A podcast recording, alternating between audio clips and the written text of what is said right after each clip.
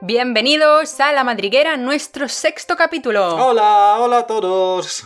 Estamos encantados otra vez de teneros aquí y tenemos muchas ganas de empezar el programa de hoy porque ya hemos anunciado en nuestras redes que iba a ser bastante interesante. Pero antes vamos a empezar un poquito sobre las novedades que ha habido esta semana. Así Sí. que ¿Qué tal en tu madriguera, Laura? Pues mi madriguera bastante bien, muchas gracias por, la pregunta. Pero yo os voy a contar una novedad que he visto en, en Instagram, que quizá vosotros también lo habéis podido ver, sobre las mascotas en Australia, en este caso los loros. Todos esos loros escapados que llegan otra vez a la naturaleza, a lo salvaje, interactúan con otros tipos de cacatúas y otros loros que hay por ahí. El problema es que esas mascotas que ya están en casa de australianos son enseñadas a hablar de una forma un poco vulgar. y se les enseñan palabrotas tipo, pues, gilipollas, estúpido, hijo de puta, todo esto en inglés, ¿vale? ¿Qué pasa cuando llegan a la libertad? Que cuando hablan, empiezan a hablar con otras cacatúas, estas nuevas cacatúas salvajes aprenden el nuevo idioma. Y van por las calles y por los bosques y playas de Australia diciendo asshole, stupid, idiot. Así que si bueno, vais algún día a Australia y os encontráis alguno de estos, que sepáis que no es que Australia os odie, sino que os odian los dueños de estos. Bueno, bueno, Australia con sus aves y animales mm, que te pueden matar, quizás sí te odia en general, pero los loros quizá no.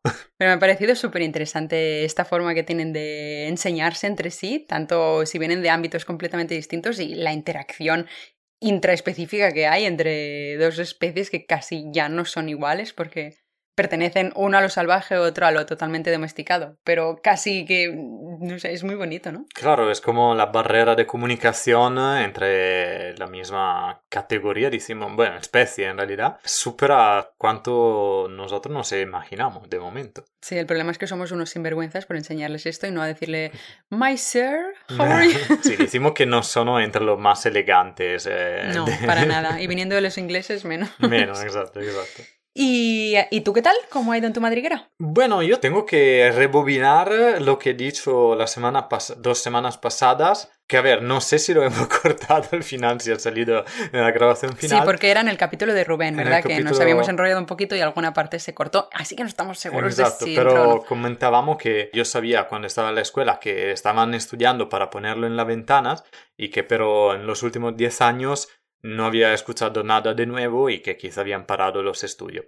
Pues después de haberlo dicho, el día después justamente me encuentro la noticia que habían acabado el nuevo prototipo, con lo cual tener cristales fotovoltaicos en los marcos de la ventana y que absorbe luz desde el vidrio normal. Y pues muy bien eh, ciencia para darme cuenta. Pero ¿y esto lo encontramos también ya en España o es una tecnología de Estados Unidos? Es una tecnología que aún están developando y por lo tanto aún no está en comercio, pero esperamos que empiecen a utilizarla pronto. Muy, muy interesante. Y otra cosa más importante, creo que después de haber lanzado iVoox como plataforma, estamos súper orgullosos de tener los primeros tres followers de, ¡Ué! de la plataforma y no hemos entendido bien aún cómo funciona iVoox. No sé si puedo saber vuestro nombre, así que no puedo... eh, o sois Enigma. Exacto, no puedo proclamar vuestro nombre entre notas de trompetas como me merecéis,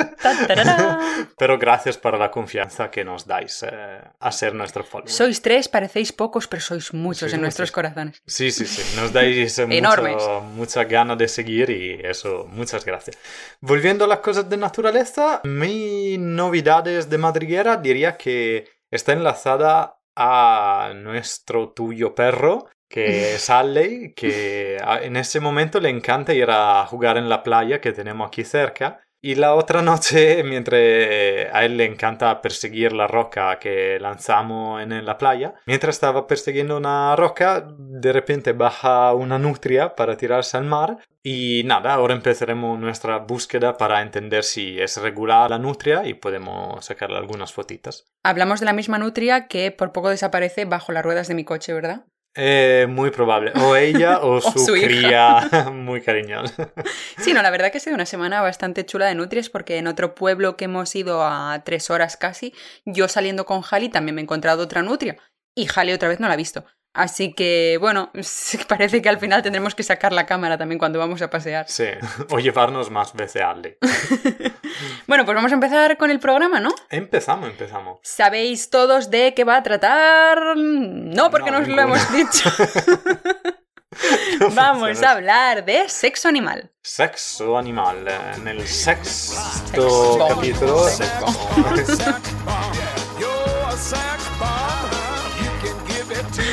Y bueno, Pues empiezo yo, empiezo yo porque como siempre nos hemos dado un poco la búsqueda de argumentos. hay que decir que esta vez tenemos cuatro cada uno porque eran temas muy bonitos y hemos tenido que sintetizarlos, pero son muy guays, así Muy que prestad muchísima atención, sí.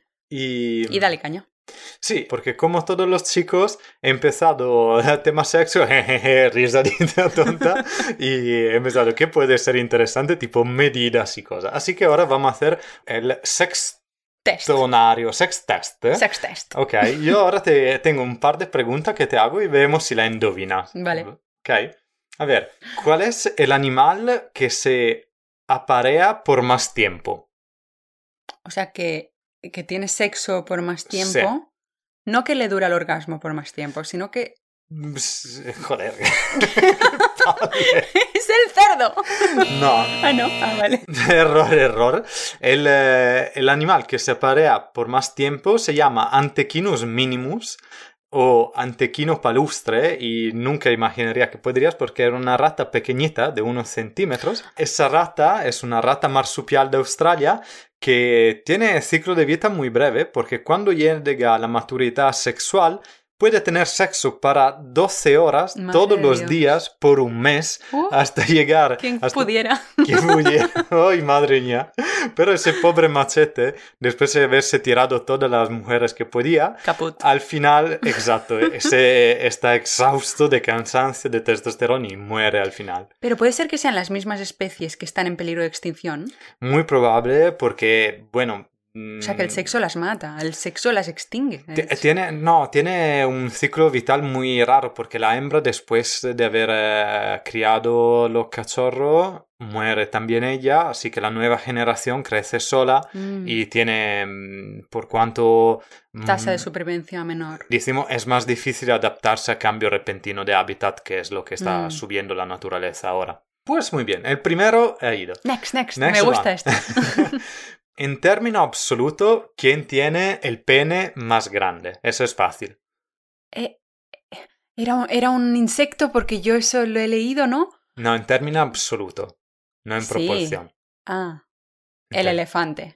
La ballena. Ca- ballena azul. La ballena azul, exactamente, se midió un macho adulto de 33 metros y tenía un pene largo 2 metros y 40. Madre mía. Cuatro caballos. Exacto. Enorme, enorme. Y ahora llegamos a la última porque la, la he juntado. Es imposible saber la especie, pero la he juntado porque es la misma familia. Según tu opinión, ¿quién son los campeones de la velocidad de erección y de tamaño del pene en proporción? Eh, es que lo había leído, pero no me acuerdo. Las hormigas. No, muy mal, son los patos, increíblemente. patos. Son los patos los campeones absolutos, porque por cuanto no tengo un pene de verdad, pero sino una cloaca, son los eh, superhéroes del sexo animal, porque está un pato americano que tiene una erección en 36 céntimos de segundos, a la misma velocidad que una, que una airbag. Joder. Exacto. Em, para pene más largo en proporción al, al cuerpo es la Malvasia argentina, que prácticamente es el, el Nacho Vidal animal, porque tiene una cloaca extendible de 42.5 centímetros y en un pato que es largo más o menos 44 centímetros. Así que es, un- es un poco rara porque tiene una- un pene cubierto de espinas con una pequeña mm, como mm, cepillos en la punta para limpiar las vías reproductivas de la hembra de precedente cópulas. Y es tan grande porque la hembra tiene canales reproductivos muy contortos, así que el pene es muy largo porque tiene que pasar todos esos canales y tiene que hacerlo muy despacio, con calma, así si no, no se puede reproducir. Ah, vale. Es una defensa antiviolencia muy chula de parte de las hembras. Muy bien. Que yo acabo de recordar que el, eh, el, animal del que os estaba hablando antes no era un insecto, sino que era un crustáceo, y es el percebe que tiene un pene 1,5 veces más grande que el resto de su cuerpo. Ah, vale, vale, vale. Así que por dimensiones y por ser tan pequeñito comparado con pues, el elefante o la ballena azul que habíamos, habíamos dicho, es mucho más enorme Sí, es verdad. Yo había buscado entre, entre cordatas, animales con, ah, cordados, con, cordados, con, con, huesos, pero sí, están ah, los moluscos y todas esas cosas que pueden superar uh, la proporción. Muy bien, muy bien. Muy chulo el test récord. Esto es récord, mundo récord animal y nosotros hombres miramos y lloramos desde lejos este récord. Pues pasamos a mi tema. Yo os voy a hablar de un pez que quizá reconocéis porque lo habéis visto en Buscando a Nemo, es esos peces avisales que tienen como esa linternita en la cabeza. Pues deciros que ese pez era una hembra, para empezar, y luego eh, se trata de los peces pescadores o diablos negros del mar, que son peces rapes avisales presentes en el registro fósil desde el Eoceno, o sea que desde la era cenozoica. Esta especie se caracteriza por vivir muy abajo a mucha profundidad y eso significa que encontrarse hembra y macho es muy difícil, no solo porque no ven absolutamente nada. Sobre todo porque no se ve nada y está enorme en el espacio. Sino también porque la hembra es enorme y el macho es muy pequeñito. Además de que también les cuesta muchísimo encontrar el alimento. Pero una cosa quita la otra, digamos, porque estos machos acaban siendo los parásitos de la hembra. ¿Cómo es esto? porque la hembra mide máximo unos 18 centímetros y los machos, como hemos dicho, son muy pequeñitos, miden 2,5. Entonces, eh, los machos nacen con la boca sellada, por lo tanto tienen un olfato súper desarrollado. ¿De qué te ríes? ¿Cómo debería ser en todas las especies el eh, macho calladito? ah, vale, pensaba que iba por lo preferiríais, ¿ah? Vale, el hecho de tener este olfato tan bien desarrollado le ayuda a detectar las feromonas que deja ir la hembra, y eso se convierte en la única posibilidad que tiene de encontrar tanto pareja como comida. ¿Por qué hablamos de comida? Porque cuando este pez encuentra a la hembra y se engancha a ella, le clava los dientes y convierte todo lo que es su cuerpo en parte de la hembra, convirtiéndose totalmente en un parásito. De esta forma, cuando se acopla, la hembra segrega una enzima que digiere la piel de la boca del macho y la del dorso de la hembra, lo que hace que permanezcan unidos y los nutrientes de uno pasen al otro, directamente por el torrente sanguíneo, porque se nutre así. Eh, se ha observado un total de, me parece que eran seis o más machos enganchados al cuerpo de una hembra, todos nutriéndose de ella de forma brutal. Pero claro, esto no es lo único. Según transcurre el tiempo, llega un momento en que el macho se funde totalmente con la hembra. Pero la única cosa que le interesa a la hembra mantener del macho son sus testículos. ¿Puedo decir comentados o será machista? Puedes decirlo si quieres. Porque desde ese momento su boca, sus maxilares, sus dientes, su tubo digestivo, todo, todo llega hasta su corazón, se fusiona con la hembra. Entonces, su vida queda reducida a totalmente ser como una especie de testículo disfrazado de pez diminuto del cual la hembra lo utiliza cada vez que quiere un poquito de marcha y quiere reproducirse y tener descendencia. Madre Brutal. mía, esta es una relación tóxica, esto sí. Madre mía. Muy, muy guay. Sí, había leído algo de ese, qué alucinante, que claro, ya es difícil encontrar una pareja y al final tiene que no dejarla escapar a esa poca. No, pero la hembra también lo ayuda a sobrevivir, aunque sea sin cabeza, sin corazón y solo con eh, huevos. Es sobrevivir eso. No, claro, que es una estrategia evolutiva por el ambiente que tiene, es increíble. Es, es como un vibrador, pero que no le produce orgasmos, sino que le acaba dando cada vez que ella quiere, le dice, eh, eh saca un poquito del espermatozoide y que nos vamos de paseo. ¿Quieres comer? Pues ya tú sabes. Joder, pobrecito, pobrecito, qué pena. Y esta era mi noticia para empezar. Vale, siguiendo un poco sobre el tema de hombres y órgano reproductivo y lo que se resume a todo esto, yo he seguido con un otro tema. Sabemos todos que tenemos muchos puntos en común con los primates y quería saber hasta dónde se llega, pero obviamente he descubierto muy rápidamente que, sobre todo en ámbito sexual, la apariencia se engañan. Porque te hago un ejemplo. Conocimos todos los gorilas, esos monos enormes, súper agresivos. Bueno, el gorila tiene un pen que en erección mide 3 centímetros en, una, en un bicho de un metro y ochenta. Y, testículos muy, muy pequeños. O sea, se hace ahí el machote y al final... pero tiene algo que compensar, todo esto es músculos.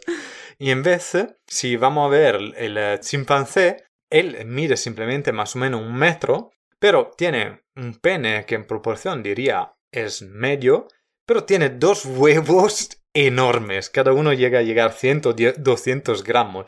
Veramente enormes. y, así que tú ves estas comparaciones y, la primera pregunta es ¿por qué? ¿Por qué tantas diferencias? Y mm, obviamente el órgano reproductivo eh, son relacionados sobre todo a la estrategia de transmisión de los genes a la próxima generación.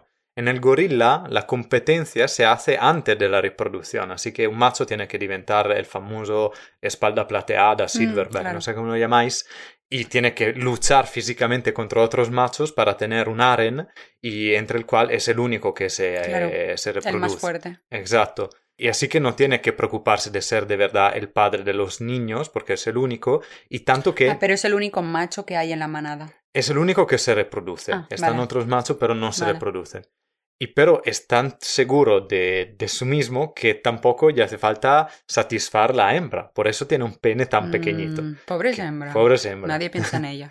E, en, eh, en, vez, en el chimpancé, todos se hacen con todos. El eh, Jorge en continuación, el sexo es también un arreglador social. Ah. Y así que, ¿cuál es el varón que va a ser seguro de ser el padre? Lo que tiene más y más sano espermatozoo. Así por eso mm. tiene huevos tan grandes y un buen pene para reproducirse mucho, mucho, mucho. Así que chapeau a los chimpancés. y como conclusión, el hombre ha, sacado lo peor de los dos, unos huevos enormes, porque a veces tenéis un morro que os lo pisáis. ¡Joder! un pequeñito. ¡Joder! Pues, pues mira, en proporción estamos en la categoría medio alta en el reino animal. Cuando queréis. No, bueno, eh, lo, lo afortunados decimos están en la Sí, porque tenemos un pene medio grande por nuestra proporción y huevos, decimos medio pequeño. Testículos. Testículos. Eso, no me salía la palabra, pero huevos es más divertido. Y, testículos eh, medio pequeño. Así que a nivel de estrategia es difícil eh, elegir entre cuál hemos tomado. Yo leía que eh, quizá estamos más cercanos al gorila, no tanto por la forma de reproducirse, pero cuanto que la cría, siendo tan eh, inerme cuando nacimos. Traducción del italiano al español. Inerme significa indefenso. Que necesita una pareja estable y un grupo social para, que, para que pueda diventar grande. Así que quizá por eso somos un poco más monógamo, pero solo mirándolo dal punto de vista de, de la cría. Aún se está estudiando, son cosas que... muy chulo, muy interesante. Pues a seguir el filón de, de, tema o no? Sí, más o menos sí. Yo os voy a hablar de una estrategia que siguen unos insectos que son las moscas de la fruta, que ya los conocéis por revolotear muchas veces pues encima de vuestras naranjas y manzanas que tenéis en la Malditos. cocina. Resulta que los machos de esta especie nacen preparados para oler las feromonas de la hembra que son esas que se han depositado tras aparearse con otros machos. De esta forma, ellos digamos que huelen el rechazo y no se aparean con ellas porque saben que ahora mismo ellas no quieren. Entonces, eso para empezar, que es una estrategia muy bonita para apartarse. Un sitio donde la isla de la tentación no funcionaría como programa. Entonces, estas moscas macho evitan desperdiciar sus esfuerzos sexuales. Y este es Halley. Este es Halley. ¿Que se cortaremos de nuevo o no? Eso lo dejamos, no, lo dejamos una vez. Dos horas más tarde. En los insectos, esta sustancia afecta a una amplia gama de comportamientos, incluyendo no solo el cortejo y el aprendizaje, sino también el sueño y el movimiento. Y cuando hablamos de sueño viene la segunda parte de este tema, y es el hecho de que las moscas, como muchos animales, necesitan el sueño para repararse, para estar tranquilos, pero también dormir significa que no están atentos a que viene un depredador. Por lo tanto, se tienen que sentir a salvo, completamente a salvo, o que una parte de la población, de, de su grupo, vigile para poder dormir, ¿vale? Entonces pasa como nosotros. Ellas, hasta las moscas tienen unas posturas preferidas para dormir, que eso se ha estado estudiando y es súper chulo. Sí, como los humanos. Y si se las despierta en plena noche, pues como cualquiera de nosotros, están súper cansadas al día siguiente. Pensaba que tenían súper mala leche. Revolotean mucho más, hacen como el doble. Entonces, como, como hemos dicho, bueno, el dormir es una función muy antigua y inhibirlo durante un periodo largo puede hacer que tengan peligro estas moscas. Sí. no Todo suena esto. ¿por qué lo explico? Porque existe un péptido secretado por los machos en el esperma que posee la curiosa propiedad de hacer que las hembras que han tenido sexo con ellos renuncien a la habitual siesta que se hacen al mediodía tarde porque las moscas duermen por la tarde, eso para que lo sepas. Además Son de- españoles. Son moscas españolas. Sí, sí. O sea, se hacen una siestita por la tarde y luego además duermen por la noche. Y renuncian a tanto la siesta de la noche como la siesta de la tarde para empezar a trabajar en las tareas del hogar, en concreto a buscar alimento y cobijo para los huevitos, para su descendencia. Entonces, esta conducta dura por lo menos ocho días, ¿vale? Ocho días en las que no duermen. Las investigaciones de ahora indican que no se comportan así por elección propia. Eso es debido a que las hembras que se acoplan con machos cuyo esperma no produce la molécula sexual, esta concreta, que es un péptido, siguen durmiendo la siesta. Pero las moscas que se reproducen con estos machos que sí que producen el péptido dejan totalmente de dormir y se, buscan, se, se dedican mucho más a buscar alimento. También a buscar como los mejores sitios donde tener la, la descendencia. Entonces, todo esto es muy interesante porque ahora mismo se está intentando encontrar este péptido para poderlo usar en humanos que sufren de narcolepsia y evitar así en un futuro que se duerman en las situaciones posibles como podría ser estar conduciendo o trabajando. Y claro, es muy interesante porque todo esto lo van a sacar de las moscas de la fruta. Y seguramente será la medicina más divertida de que inyectar a una persona porque tiene que hacer... eh, No sé qué le explico. La verdad que los insectos tienen una vida bastante más apasionante que la nuestra. Sí, es verdad. Bueno, gracias. Eh, pues, No pasa- la nuestra, no la de los humanos. Vale, vale, vale. No pasa nada. Eh, pues hablando de mujeres que tengo que tener toda la tarea. Cuidado. para- No, no, para la futura descendencia, como tú has explicado ahora. Yo voy a hablar de una otra especie que el nombre científico ya nos das una pista. Se llama Aspidoscelis uniparens. Uniparens mm, Uniparental. son un solo, pa- un solo padre. Vale. Porque esa lagarto, que el nombre completo sería lagarto cola del látigo de las praderas del desierto, muy Madre específico. mía, parece una telenovela. Don Juan Tenorio de la pila. del- Bueno, eso- esos lagartos, la peculiaridad es que son todas hembras dentro, dentro de la población. Los machos han desaparecido. ¿Y qué pasa? Que esos lagartos se reproducen haciendo clones de, de mismas por el proceso que se define partenogénesis. Así que un singlo individuo puede mm, fecundar sus propios óvulos y dar eh, un, nuevo, un nuevo ejemplar que obviamente pero tiene el mismo genotipo del padre. La curiosidad a nivel sexual, que llegamos un poco al punto picante de la cuestión, es que esos animales igualmente tengan que hacer una pseudocópula para activar la partenogénesis. Vale. Así que dos hembras eh, se, se parean, una toma la, la tarea del hombre, decimos, y, y activa la partenogénesis en la hembra de la que está haciendo la, la hembra que está haciendo oficialmente la hembra en la pareja. Eso que ha, que ha hecho descubrir a los eh, científicos. Pero teniendo los dos órganos sexuales no, femeninos. no, no, exacto, sí, sí, Vale. teniendo dos, eh, son dos hembras. Vale. Eh, pero hacen esa finta reproducción para Vale. activar la partenogénesis a una de las dos. Vale. Y eso ha hecho de, entender y descubrir a los eh, científicos, científicos, científicos que esa partenogénesis es una regresión evolutiva porque una vez eh, significa que los machos existían en esa, en esa especie, Ah, vale. pero se han extinguido y se rimane solo la, la hembra. ¿Y por qué una regresión? Porque obviamente la partenogénesis tramanda todos clones. ¿Y qué pasa si por eh, casualidad empieza una mutación eh, negativa o un virus que empieza a matar eh, esa especie? Esa especie ya no tiene la- el seguro de la diversidad genética que la puede proteger, que es dado de la reproducción sexual. Así que es, es más en peligro. Viven en el futuro. Viven en el futuro, pero Sí, también sí. en el pasado, porque Una sociedad de hembras, no en, necesitan... en realidad em, casi se piensa que es el, eh, en el pasado, porque el sexo que podría hacer todo solo es el sexo femenino y quizá ha estado el sexo primogenio, a diferencia de lo que pensábamos en, Claro. la, en la sociedad patriarcal. Pero el problema de tener solo una- un sexo es que no tiene recombinación genética. Así que hasta que tiene abundancia de comida y un buen ambiente favorable, va súper bien. Pero cuando tienes que ser adaptable, cuando las situaciones no son buenas, claro, la reproducción sexual es la, Es la es la elección eh, evolutiva mejor. Claro. Así que eso. Pues yo voy a hablar de un tema bastante parecido, pero no con partenogénesis, sino con hermafroditas. Mm, Porque es bien sabido que las babosas leopardo, como la mayoría de caracoles y babosas terrestres, son hermafroditas. Esto significa que ambos órganos sexuales están contenidos en el mismo individuo y por lo tanto tienen tanto pene como vagina. Sin embargo, la autofecundación en este caso no es una opción porque lleva a pérdida de salud, de fertilidad y de estado físico. Entonces, eh, tienen que buscar pareja, sí o sí. O sea, un hermafrodita tiene que buscar a otro hermafrodita. Estas babosas leopardo hacen un cortejo nupcial muy bonito porque se encuentran por la noche, se rodean las unas a las otras antes de trepar a un árbol o a una roca. Entonces, bajan por una cuerda de moco que ellas mismas crean y se entrelazan. Y cuando se entrelazan los cuerpos, eh, fusionan entre sí los dos penes que les salen por detrás de la cabeza.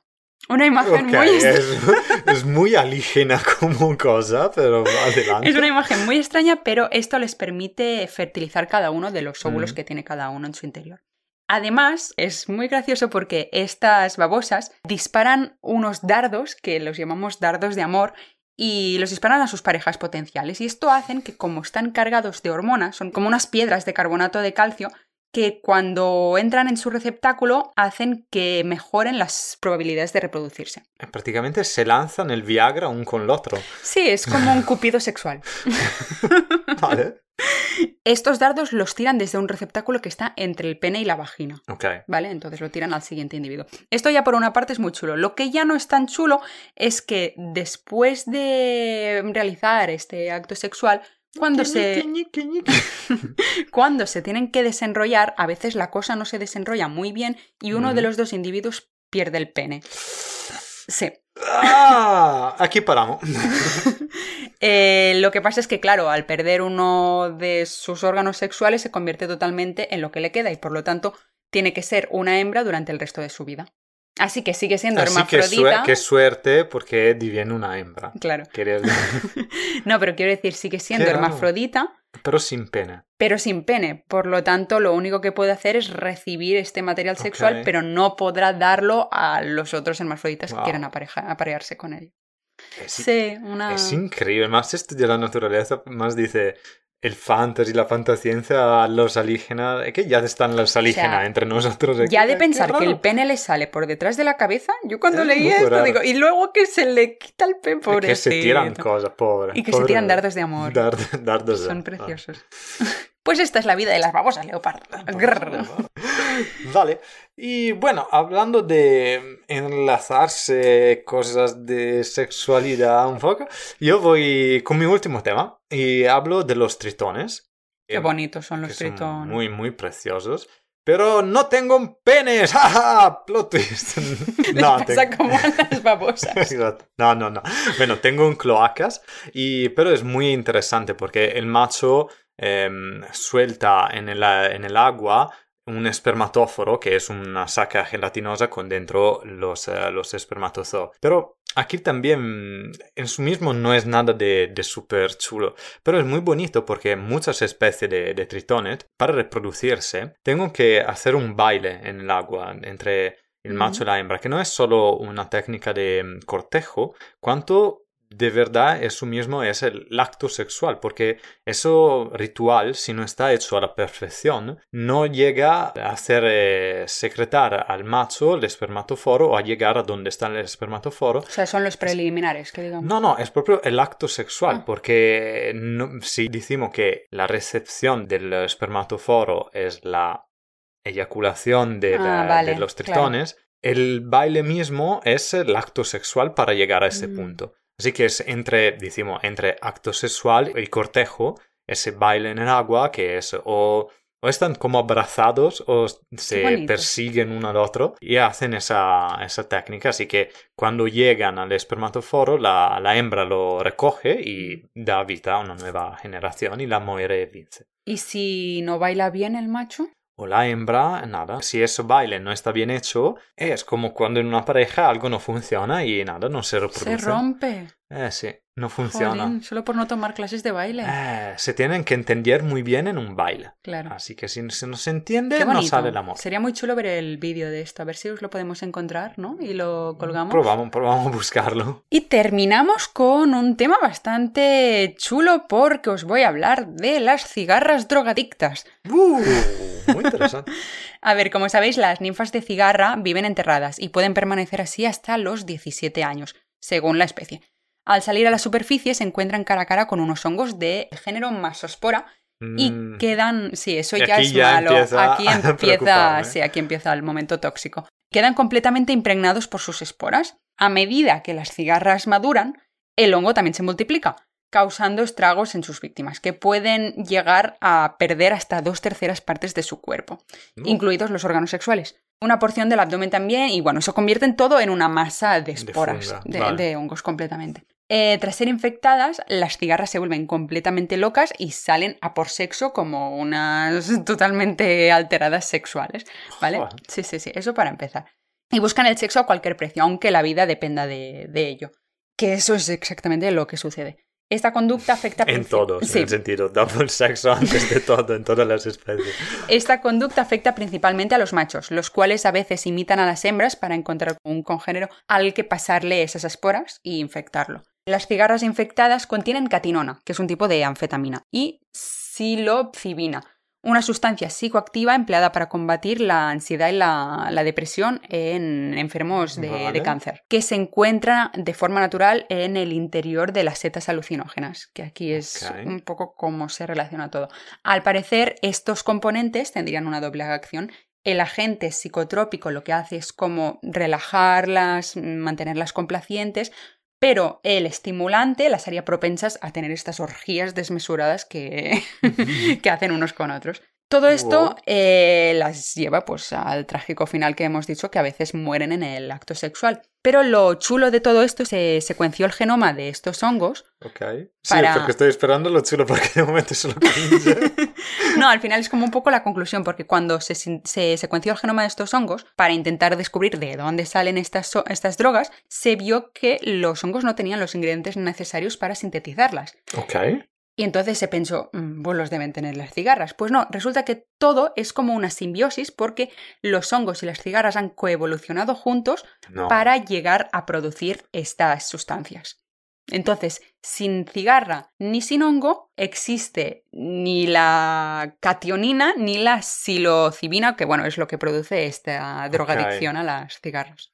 ¡Wow! O sea, es un plot twist final Sí. increíble. Sí, sí, sí, es muy Eh, chulo. prácticamente, ¿quién es el tóxico? que- ¿Cuál es Claro. la droga? ¿Quién sabe? Exacto, no se sabe. Joder. Solo se sabe que el resultado final lo necesitan tener las dos Sí. juntas para tanto tener sexo a cantidades desmesuradas, pero que también si lo Claro, sobreviven sentido- acaban teniendo descendencia, como a la vez sentirse realizadas, porque se calman. Mm, Bueno, también, decimos que es entre, si no mueren. eh, son entre orgia de drogados y orgia de zombie, porque al final es tipo un fongo zombie que lo puerta a la Sí, muerte. porque además no paran de dispersar estas esporas Claro. ¿no? Tan- cuando se van reproduciendo, con machos, con hembras, con todo lo que toque. O sea, muchas películas Sí. zombie empiezan así. Y con esto terminamos las curiosidades de sexo animal de hoy. Que hemos acabado de modo muy... Yo soy Muy bestia. Bajo, bajo shock en ese momento. Es bajo efecto de sustancias tóxicas también. Ah, No, no, no, no, no, absolutamente no. Wow, el mundo animal es increíble. Es una pasada. Sí, sí, Y nos han quedado en, la, en el bolsillo muchísimas otras curiosidades que hemos estado leyendo. O sea, yo te, te saco una pequeñita que era muy bonita. Era el cortejo nupcial del puercoespín, Ah, que vale. tú lo habías leído. Algo. Os lo cuento un poco resumido, pero resulta que los machos y las hembras siempre están los porcospinos por los árboles. Entonces, eh, las hembras tienen una membrana en la vagina que cierra lo que es eh, la vagina para que no pueda entrar nada y para que no se claven eh, las ramitas de, de por sí. Pero cuando llega su momento de estar en celo, que es solo una vez al año, abren un poquito la membrana y empiezan a entrar estas ramitas. Entonces, con estos palitos, ella ya se empieza un poco a sentir bien, ¿vale? O sea, se está masturbando literalmente. Pero para empezar a estar activa para, para la reproducción sexual, necesita que el macho le mee encima. Cuando le mea encima, tal cual, sí. Cuando lo mea encima, ella baja las espinas de forma que el macho se puede subir a ella y se, puede, se pueden aparear. Wow. Pues vale, acabamos con otro bombón de naturaleza, siempre hablando de Hemos masturbación, vuelto. que los orangután, las hembras, eh, producen vibradores Ah, con wow. las lianas. La cosa interesante es que es una cultura del vibrador que no vibra, pero vale, porque las madres enseñan a forjar esos vibradores desde las lianas a las hi- hijas. Ostras. Y así que se tramanda la cultura de... Ah, así que cuando veíamos a Tarzán pasárselo bien con las... ¡Ah! Ah, Así que... Y se Eso reiría explica aquí. muchas cosas. Exacto, exacto. Yo se reiría aquí, en esa cosa más divertida. Qué de- chulo, me ha gustado mucho este capítulo. Espero que a vosotros también os haya gustado muchísimo y nos vemos pronto para más novedades de la naturaleza. Absolutamente, nos eh, vamos a escuchar en dos semanitas en eh, todas las plataformas, como me va a decir Ferran. ¿Así? ¿Se Sí, ¿no? así? Es bonito. Pero se- saludamos. Muchas gracias por escucharnos. ¡Chao!